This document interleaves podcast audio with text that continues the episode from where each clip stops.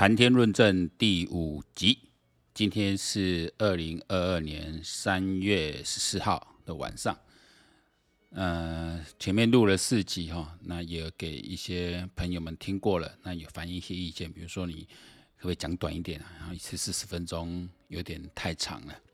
那这个实在是我目前是在试录了，我也没有去写稿啊、呃，或是呃做过什么样的一个呃摘要什么。大概就是麦克风开了，然后大概把今天想要讲的事情讲一讲。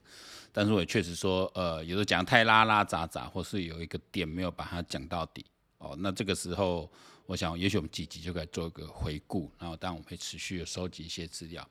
那那我们今天还是要讲的就是这一次的，很多人说是俄乌战争啊，那我认为应该讲的就是呃乌克兰保卫战。那接下来可能就会进到最后一关的。基辅保卫战，那不论如何，乌克兰人所表现的，还有他们总统泽伦斯基所表现这种勇气哦、勇敢，呃，之前没有人可以预料，绝大多数人没有预料到俄罗斯会打，实际打乌克兰。哦，那时候世界都还认为没事的。等到俄罗斯打乌克兰之后，包括美国的情报单位认为顶多就撑两个礼拜。那下到今天已经是第呃，从二月二十四号。今天十四号，所以今天来讲已经十八天，进入第十九天了。撑了这么久，非常不容易，将近三个礼拜。那好像我们今天看到几个画面呢，像呃有个马利波这个城市被打得很惨，然后这样俄军已经又进驻了，他们人民居然就成成群结队起来，拿着乌克兰国旗出来游行抗议，然后甚至就是经过那个俄罗斯这个装甲车的时候，他们阿兵哥因为人群靠近了嘛，其实阿兵那个那个。装甲兵他的反应也是正常的，你人太靠近，那人数很多的时候，我就开始对空鸣枪射击。就你看乌克兰没有在鸟的，我想如果是今天是台湾、中国哪里听到阿兵哥这样乒乓乓乓射击的时候，应该大家都跑了。他们不跑，大家围着那边还继续干掉他，你都要比中指，然后拿手机这边拍，这边拍摄的哦。所以我说乌克兰人的这个精神哦，因为乌克兰实际上死蛮多人的，乌克兰内部新闻是通的，所以他们应该知道很多同胞都是被。俄罗斯人这样这样战死、打死、轰死的，哦，连医院什么都打，哦，可是没有胆怯，所以像我大概有蛮多的预测说，那现在普丁现在很多人预无法预测他，但如果说现在看他的部队又是在往基辅去集结，那现在看看他们现在慢慢已经把那个后勤的呃部分啊、后勤带最多就油粮弹啊，这弹药、粮食跟油嘛，这些一定要补了，一定要整补进来。你才部队可以继续往前推嘛？你看那个那个装甲车，呃，那个坦克车，那个这不是步兵哦，那个那个一天跑下去油料都是非常惊人。你看一台车几十公吨重，哦，那么那么多那么多台在跑，那个那个在跑，然后这个还会有，因为那边现在还是很冷嘛，你看晚上会也会结冻，所以你是不能熄火的。哦，你那个那个你引擎是要保持发动，啊、哦，那甚至你要走之前都要出兵，所以现在。动作是比较慢啊，当然他们也是要看天气来作战嘛。但一个可能就是说，因为乌克兰它的南北向它的水道很多，哦，那本来他们要由东往西打啊，现在看起来是要改由南往上打。那南的话还有就是它因为黑海靠近黑海几个城市已经被占领了嘛，所以基本上他们的船舰进来要把呃物资带进来补是够的，所以有可能打持久战。但有两种说法啦，一种是说。那你俄罗斯打持久战，乌克兰它慢慢会被消耗掉，哦，包括人心，因为你你你一直维持这样艰困的生活，哦，人心会思变，然后这没办法，你意志力是不是能够坚强挺那么久？其实挺到现在已经很不简单了，哦，但是你俄罗斯本身有没有足够能力打那么久？哦，这也是一回事。那另外，俄罗斯也从中东去调了一些佣兵进来嘛，哇，鬼金抠了在被调人命。哦，那有这样的多的步兵进来，因为他们这次是装甲部队进来，所以步兵呃装等于像我们台湾的一种混合营啦，就装步旅、装甲步兵混编这样，但基本上都是搭车的。虽然步兵虽然不很多，那要做轻要做这种战场清理啊，或者做这种城镇的清理的时候，就需要比较多的步兵，而且让老所谓他们中国人讲老兵油子啊，就是要有经验的，不然很容易就被干掉了。那所以现在看起来，我觉得普京是。呃，没有松手，那比较可能就是兵临城下了，我整个外包围了，我把你炮再轰轰了一顿哦，然后整个飞弹再给你基辅整个整个狂炸一通，来再来谈判吧，哦，谈判的时候你一定要站在你最有利的位置的时候你来谈，就很好谈了嘛。我可以冲一下冲一下。哦，那如果现在双方还难难难杀难解的时候，当然乌克兰不会退。你我已我已经损失这么多了，我怎么退？对我怎么退？那我们当然前面也讲过几个兵棋退，比如说泽伦斯基可能会啊、接受他们的条件，比如说那好吧，那那那东部两个两个省啊，两你就独立嘛，就独立嘛。啊，克里米亚本来就在你手里，就就承认了嘛。那我跟你签一个和平条约嘛。哦，那我我我我承诺不进北约嘛，好，那大概就这样子。如果可以这样子，但是如果说你还非军事化，还签一个中立啦，就是说我不加入北约，哦，那请俄罗斯也不要再对我这边哦进行攻击。那如果签订和平条约是可以接受的话，也许暂时会结束，会结束。但是现在就看普丁真的是不是他神智是正常哦。所以这层在讲哦，民主制度，我这边还是有人在讲。民主制度不见得比较优越，其实民主制度不是在优越，民主制度是在确保人民的权利。你民主制度下，你不会出现像普京这样一个丧心病狂，而且可以一做像习近平一做都做十几二十年的，普丁做二十年以上的的的的总统，他上上下下他他的权力都是把持着。哦，他做总理的时候，他权权力他做总统的权力他就这样，反正我我我位置换一下，但是权力还是在我手上。哎，独裁很久，你过一个人独裁那么久，从哎汉年年轻就独裁了，你看五十出头岁就就拿到这么大的权力了，我、哦、超我们这个年纪拿到这么大权力，二十年下来，你让我本家给管，你长久掌握这种权力，哦，你不变才奇怪，哦，你人不会变才奇怪，所以我说这个就是民主制度最好的，呃，最值得我们保护捍卫价值，就是说。民主制度不会出现像这样一个强人狂人出来，会把家带到一个毁灭的地步。哦，这个就是我们觉得要捍卫民主。那我把之前节目讲的几个呃观念哈、哦，因为有些有些人可能呃，毕竟像北约啊、华沙这个都蛮久，我再讲一下北约东扩。其北约东扩这个大概我在念大学的时候，那时候因为那时候苏联刚垮台不久了，好像还没有特别讲。那时候比较常讲是所谓的震荡疗法，就是说苏联要恢复经济要，用一个比较激烈的方式这样的。当然后面来证明说也不算成功了，因为苏联后面经济勉勉强可以维持，是还后来做能源输出嘛。但是我们才看北约东扩，我常常呃，这就是一种概念置换。英文来讲，NATO 嘛，北大西洋公约公约组织 NATO expansion 只是扩张，北约的一个扩张哦，它是一个结果。但我们中文讲成北约东扩，好像说是以北约做一个主体，我往东去扩展我的势力，然后呢，美国就在下面这边啊煽风点火啊，这边干嘛啊？事实是如此吗？当然不是啊。其实北约不喜欢东扩，不喜欢扩大了。因为你扩大，你会员太多，而且会员的实力太弱，变成你要 cover 它，那你就要你这有钱比较有钱相对有钱国家德国、法国就要拿出更多的钱，而且人太多是很难协调一致。我们不要说太多国家了，太多人一起合作都很难合作，你光是很多国家，哦，你的这种目标就很模糊，你的行动也会下降。哦，所以北约扩编哦，其实它并不是那么的积极，哦，并不是那么积极。你看像。瑞典、芬兰一直都没有加入嘛？哦，这两个算在北欧比较比较实力国家，一直都没有加入啊。哦，他到最近看这样不行，才说想要加入。那乌克兰，你看被打之后，他马上要申请要紧急加入北约，北约也没办法接受啊。因为什么叫做北约这个军事联盟？军事联盟就是说我这些联盟里这些国家，你只要打其中国家，等于对我们全部的人宣战。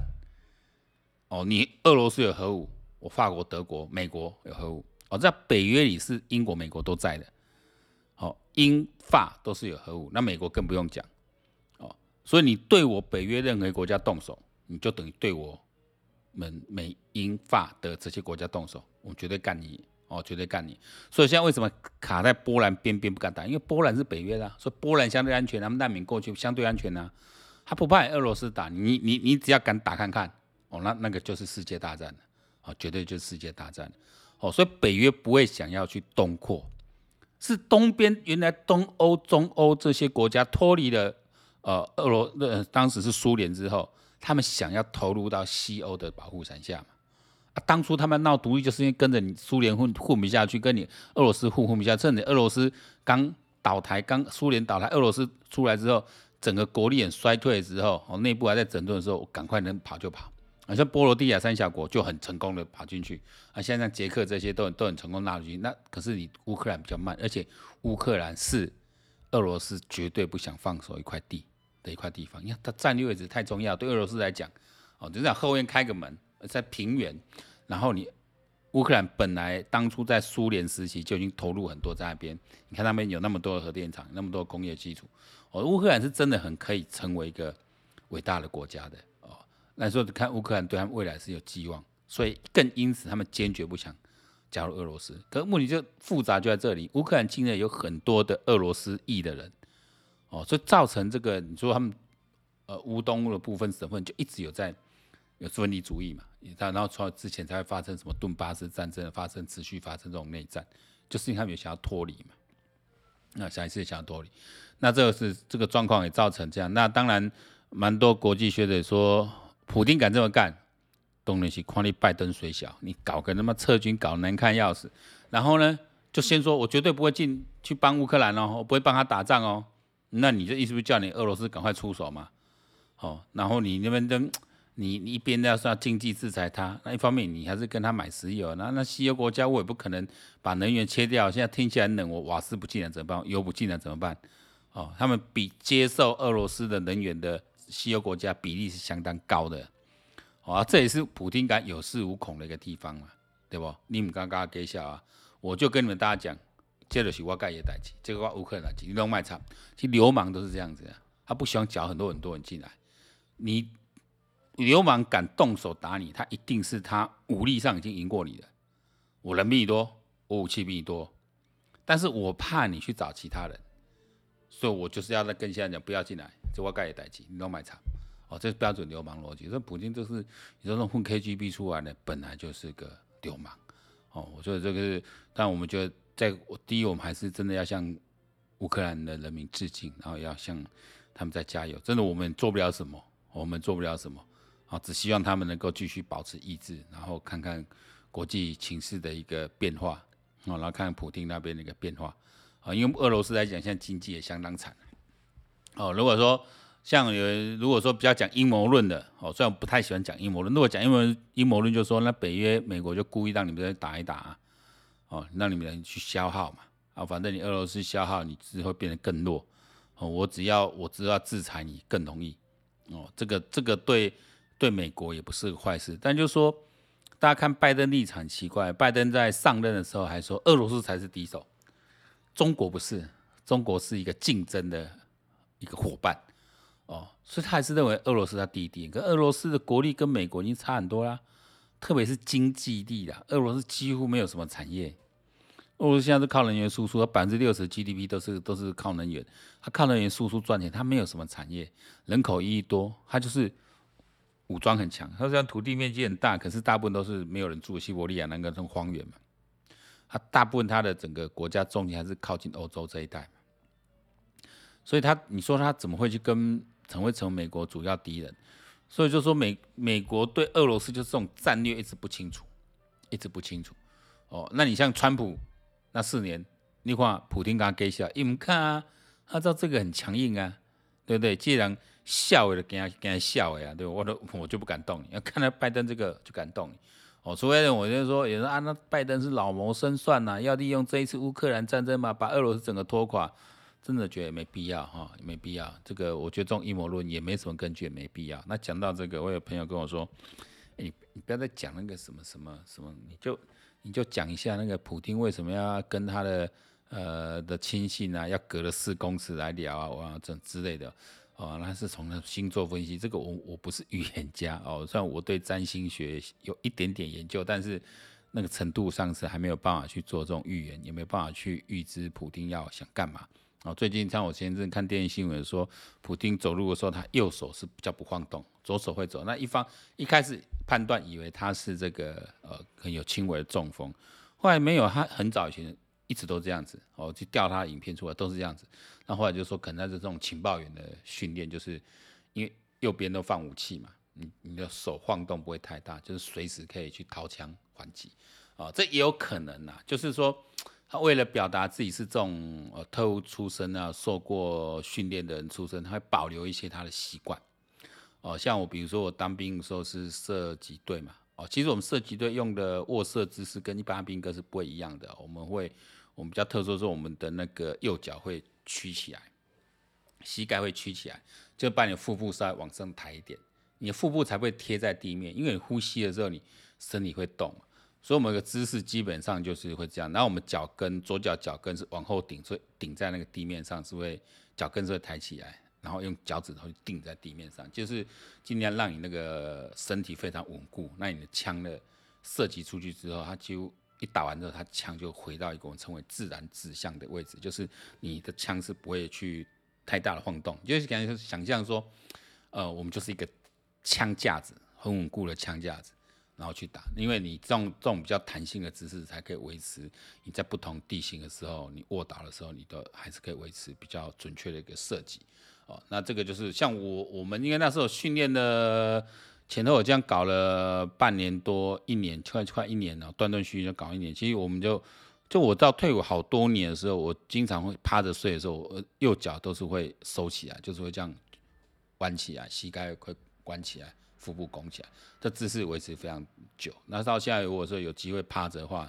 你右脚就很自然就会就会把它收，就会就会膝盖就会这样收起来。哦，就是一种你你会你你因为你不想介入它，这也是代表一个自己的一个回忆了。好，那也你你有时候做这些想哇，那时候训练很辛苦，可那种后来真可又真的磨练到一个技术啊，你就会把这种习惯保留下来。哦，其他我觉得没有什么好判断，因为我那天也听到一个说法是说。呃，有人问那个德国现在下来这个总理梅克，梅克是东德人，东德出生的。呃，请他他的回忆录有写了，还没有看，但是他回忆录有写，就是他跟普丁见面的经验。他说他觉得很奇怪，第二次碰到普丁的时候，发现他怎么不太讲德文呢？普丁的德文应该很好，因为普丁是。长期派驻在东德，那个时候东德还是苏联管的时候，派驻在那里的一个 KGB 的特特务人员，他德文讲得很好。那赵梅克说说，他第一次跟他见面的时候，发现大家可能他德文讲得很好。第二次见面的时候，发现怎么他不太会讲，这表示什么？普丁不没有，不是只有一个而已啊，还是有时候是影武者，长得很像的他会出来哦，所以是影武者，这是可能的。哦，这是非常有可能的。我觉得这个独裁者来说，我甚至以现在整形技术，找一个跟你体格相近的人，对不对？整容一下，当做你的引武者，我觉得这是有可能的。哦，这这个我想这是讲八卦就就就讲到这里。但是我觉得，呃，看了这样，像今天他们也发射这个俄罗斯发射白磷弹这种非常恐怖的一个呃攻击武武器啊，那这种都是泯灭人性的哦，那真的。啊，然后又看到乌克兰人民那么坚强的在反抗，我真的觉得很伟大，我就觉得非常衷心佩服。哦，然后这样先，我们前两天看到蔡英文总统到去看这个教招，然，哦，去检阅这个教招啊，兵哥他自己也是这样，哦，全副武装，带钢盔啊，防弹衣，然后去看他兵哥射击这样子，然后用还是六 K two，都已经算旧的，我们二十二十几年前就用这个枪了，现在在用。哦，那当然说，呃。这是个开始啊！我觉得改进地方很多，包括你国家卫队要要不要请这后备军人，除了这种教招之外，如果有人愿意哦，成为一个更进阶、更更 close 的一个组织，让我们组织一个国民卫队出来哦，国家或国土防卫队啊，或国民卫队出来哦，就像美国这样，我们周六哦，每个周六就是固定的集训哦，然后然后演练哦，你是一个礼拜一天哦，那甚至你有时候请假。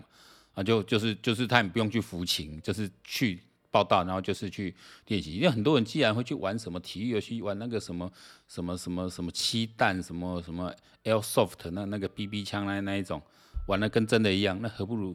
既然这种功夫，何不如去玩这种真的呢？哦，每年的射一射子弹，哦，练习一下这个火箭弹，哦，机枪，哦，就我们可以看出来，在这一次这个乌克兰保卫战，我们看到，如果一个单兵。他能够有效的操作这些反装甲导弹，这很恐怖哎！我觉得这么真的是，你到时候你这些中共，你这些解放军，真的假设你真的就一战一战被被你突破，你真的上岸了哈，你要一个乡镇一个乡镇进来都很难，随时一颗标枪是就飞过来，你直升机、你那个飞机，你随时一颗刺针飞弹就过去。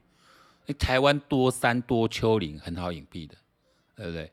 我然后我们像这种国民卫队，到时候就是整个碉堡啊，就可以开始去去有些有些碉堡啊，就可以开始把活化，我们把那些海防一些碉堡都可以去活化，然后就开始去整理，然后开始去囤粮，对不对？战争的时候马上就是就进驻进去了，哦，枪弹要进去，那就是一个碉堡，哦，我觉得这个就是你有没有把这件事当做一回事啊？那你说？我们现在两百万个后备兵员全部都要调起来，你说像这一次这样子教招也一次才一万多，人家全部训练完太久了，而且真 你不敢保证每个人都心甘情愿的，所以我说你把那一种真的是有心报国，然后比较愿意接受哦这种这种一个礼拜一次这种这种服勤训练哈哦，那对国家来讲负担没有很重哦，只要真的年龄限制没有太高没有太低啦，我都还愿意去，真的我都还愿意去。哦，我想我们以前学一些本领，到现在你都还在打六 K two 嘛，跟我以前一样，我们都还可以教教，哦，都可以教。现在老花眼打不准了哈，至少我们一些技术、一些观念，真的我们来训练的话，几十发子弹，六七十发子弹就可以到，就是那种陆战队那种水准。因为你单兵，给大家讲说啊，现在那种战争步枪啊，这种其实步枪是一个很基础的武器啊，很基本的武器。那你步枪会会用你的这些机枪。然后你这些反装甲武器才会用，因为它的原理差差不多，就是你要去瞄准射击嘛。啊，你要打的准怎么办？你要能够准确的知道你的弹道的轨迹，你要准确知道弹道跟距离。因为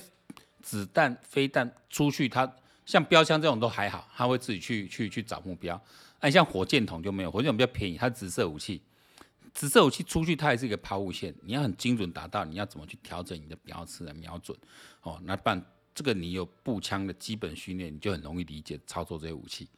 哦，那就能，那你要怎样很稳定的去去握持它射，然后你射知道怎么赶快去移动你的你的位置后面的，因为你一射你就暴露你位置嘛，别人马上火力就过来，哦，所以这个都是基很基本的，你一步一步往往上走，哦，那如果说我们这把这一种国民防卫队的人，他可以去先接受这种反装甲的那种武器的训练，哦，那到时候就很恐怖了，我那边那边来哈。哦。你说我们在几个丘几个那种山区布置这些，你就说台北市好了哦。你说你要来这个这个斩首作战，我觉得台北市周围就丘陵区，你就布置好多这种这种这种这种那个反个人的那种单兵的反导弹的一个系统，不论你装甲来也好，你直升机还是飞机，只要敢稍微低飞低空一点来也好，你来龙踩戏，到处都有，四面八方都来。我上次提到看 Black Hawk Down，Black Hawk Down，我看好像最近在。啊，哈密 video 又又有很多人看，又又进入热门影片。真的，这这个电影就很值得看。说你再强的部队，你一旦进入了机动再强部，你一旦进入这种巷战，真的很难打，因为你你的武你的敌人是从四面八方，然后占尽地形优势，随时对你突袭的。呃，子弹从四面八方来的时候，请问你要怎么挡？你要往哪里躲？啊，要怎么还击？前后左右都有。我们一般讲是正面迎敌嘛。啊，那前后左右上上下都有飞，都有飞弹，都有火箭，都有子弹，一直这样射过来之后，请问你要怎么打？你只能逃而已啊，真的只能逃而已啊。哦，所以这个就是就是说你，你你的这个兵力，我们这种这种基础的这种军事教育要做出啊。我们上次讲到邱国正啊，说有些军人我们很尊重他，但是真的不要染上那种只做表面功夫的坏习惯。哦，趁着这一次乌克兰战争，很多人都觉醒了，趁着这股民意，赶快该修订的修订，恢复兵役制度。哇，应该说把兵役制度再回到至少一年以上啊！真的，你我做你不你你这没有什么战力嘛？对，那过去只当四个月就就多密集的教招几次，因为水小啊，你你动作做高就这样铁来行啊，是啊那样，然后吸收这些愿意为国家服勤的，我们周六每周六周末班就是大家一起集训。哦，有些基地就是可以，因为基地很多都空空的，现在就把它活化一下，哦，一起一起一一起一起来来来集训。特别有些像，呃，你说你说有些高端武器，那个真的只能靠现役去操作。那像那种基本的，我说那种后方秩序维持，是到最后的一个城镇作战的时候，哦，或是我们要反登陆、反空降的时候，特别反空降，俄罗斯他们讲他们要派空降兵下来。反正空降就那几个点啊，北区大家就在跳林口，所以以前林口是禁航，就这样。这林口你很容易被人家空降，哎，他一空降才占据林口之后，他就是占据一个一个比较高的角度来来来整个监控新北跟台北这个盆地嘛，台北盆地嘛。所以这种地方就是平常你现在不会派什么重要部队去防守，但是到准备要作战的时候，这个地方要点几个重要的地点就要把它守住哦，那海防要去加强。我觉得这个国家会对这个哦，真的是可以呃好好的去去规划哈。那也趁真的趁这股名气可用。那我们讲今天另外一个很重要的消息哦，就是说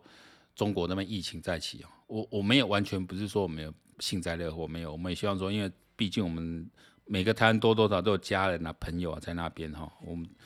往来很密切，我们都希望那边赶快啊，赶快能够平息。然后现在看了，我有朋友说啊，那怎么办？他们货都没办法出，因为已经停工很久。我说这么无解，这只能看习近平要不要把他脸皮放一边。因为我觉得中国人就是他们都把面子看得比什么都重要。前面去年前年刚就也很成功的时候说哇，我亲自指挥亲自部署，习近平讲的嘛，起码屁也不敢吭一声。那时候要不要要不要与病毒共存，他不准。之前人家他们已经有人要要要带风向，马上就被他压住了，不准。我一定要清零，我起码你就要没要清零，你就要没要清零。现在今天有个消息是深圳、上海，上海其实就是封城的啦。哎、他们多恐怖，在就地 就地隔离。我看你你在卖场，你就你就在在卖场里面待四十八小时。啊，如果你在停车场呢？你在公司呢？你没东西吃怎么办？哦，那现在那边也还蛮冷的，晚上保暖怎么办？你说台湾这几天天气还好，然后那边怎么办？真恐怖。还有征征用民宅，说征就征就走，要要就要你走，你抗议也没用，对不对？这很恐怖。我说。呃，还是有人在讲中共干得好啊。那今天有个什么台湾表妹会啊，什么此生不回入华夏啊，你有卖灯啊，你某个老底下，什么家里有事，你家里有事没差你这一个来，你赶快回去了。是讲真的啊，此生不回入入华夏，中国我身边还蛮多哈。哎，这也是我的考验，因为我身边是蛮多这种。我你知道我们台湾人还是有人在看环球时环球时报的。啊还会转成《环球时报》给我，那没办法，那公司环境很多，就是特别那种眷村二代的，然后这种客家的，都很呃，基本上蛮大中国主义。然后那边讲一个，然后蔡英文呃，对他们来讲，视蔡英文如寇仇啊，视视习近平如亲爹。哇，那之前讲那中国那防疫做多好，那数据多么可信，那怎么乱讲？你们都不信，那乱讲。啊他妈就你最聪明，就你信，我们我们全世界都笨蛋，我们都不信中国都笨蛋，就你最聪明。我跟他讲啊，台湾做最烂，陈时中在盖牌。说两千二零二零年的时候，到处都在讲陈时中盖牌，明明台湾就很多人感染，偏偏不成，怎么可能？全世界这么严重，怎么可能台湾不严重？他对自己很没信心。那我就说你不要说别的嘛，你有办法像陈时中这样几乎天天上班吗？啊，稍稍做到一点点小辫子。人家那时候疫情正松的时候去，去跟朋友去喝喝喝杯酒，然后唱个歌，去当跟大家致意谢谢。呃，在座讲的也蛮多有头有脸的人，哇，用公干呢，忙公干呢，对吧？啊，你也我说说这些很奇怪。那你像到去年有人还说盖牌吗？台湾也烧过啊，也是差点进入全部封城啊。好，这样是半封城状态，一路一路控管到现在，好，一路一路控管到现在，对不对？本来应该是要解放，那你反正是要整个整个整个国境要要要解封啊，结果你们香港一下子飙了这么严重，而香港死亡率又特高，对不对？我们这实在哦，这这这天谴，就是一开始哦，呃，两千年初我们那时候就跟一些朋友说，这个真的是啊天意哦，这个是天意啊天谴，我相信是天谴啊，是那这个就是一个一个一个宇宙的正道了，在在在在做。那你开始看，哎，怎么怎么好像中国没没那么严重啊？然后现变成国外好严重哦，哦，那其实让你松懈嘛，你以为没事是不是？好，现在国外都一轮，大家大家都轮过，大家都找到防治的方法，也找到一个应对的策略了，好，再回来中国这里，啊，你的你的得啊，因为你不改变你的策略。其实以中国来讲，你现在就算是开始病毒共存，有什么关系呢？我觉得恐怕有一点是他们的疫苗真的不可靠，哦，真的不可靠。不然你看香港怎么会这么严重？那香港严重是他们老人家死亡比例很高，可能是他们都没有打疫苗，我们的疫苗施打率还不够高。哦，所以我说真的是你你像今天早上我听的奥巴马也中了，他说还没觉得觉得怎么样，就是喉咙痒痒这样子，他们都打三剂疫苗。对，那你中国就这样？我觉得你的疫苗是有问题的，你的 PCR 是有问题，而且你看那个，只要一一要封的时候，全部人，我看几万人都挤在那边一起做 PCR、做核酸检测，你说这个是危险吗？你不是在搞群聚吗？所以他们对这个这个这个处理的方式，你看就是从从二零二零那一套一直一直用到现在，啊，一直用到现在。所以说天道哈，天意哈，它的这个它这个运作哈，有时候我们用人的眼光看不清楚，但是时间一长就看到哦，这天意的下呢。对，让你一波一波的来，一次一次这样打击，对，没有你一边格斗，好，我一边一边你来，那这过程就是要让这些人自己去想清楚、想明白，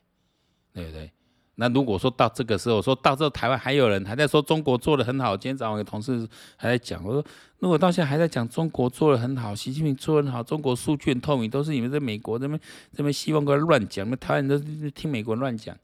还在讲这个话，你记得他搞问题，金价问题，对，我就把他干掉，因为我这个有其中一个就是我老板，这样可怜呐。我我有时候听他讲都觉得可怜呐。你看，你这到这个年纪也也有一些社会经历，然后你就卡在意识形态走不出去，悲哀。好，这也是为什么要录 Podcast 的原因。好，下次可能再跟他再跟大家多谈一些。那我们今天这个谈天论政啊。就先到这里结束第五集，那我们希望第六集赶快进来，下次再会。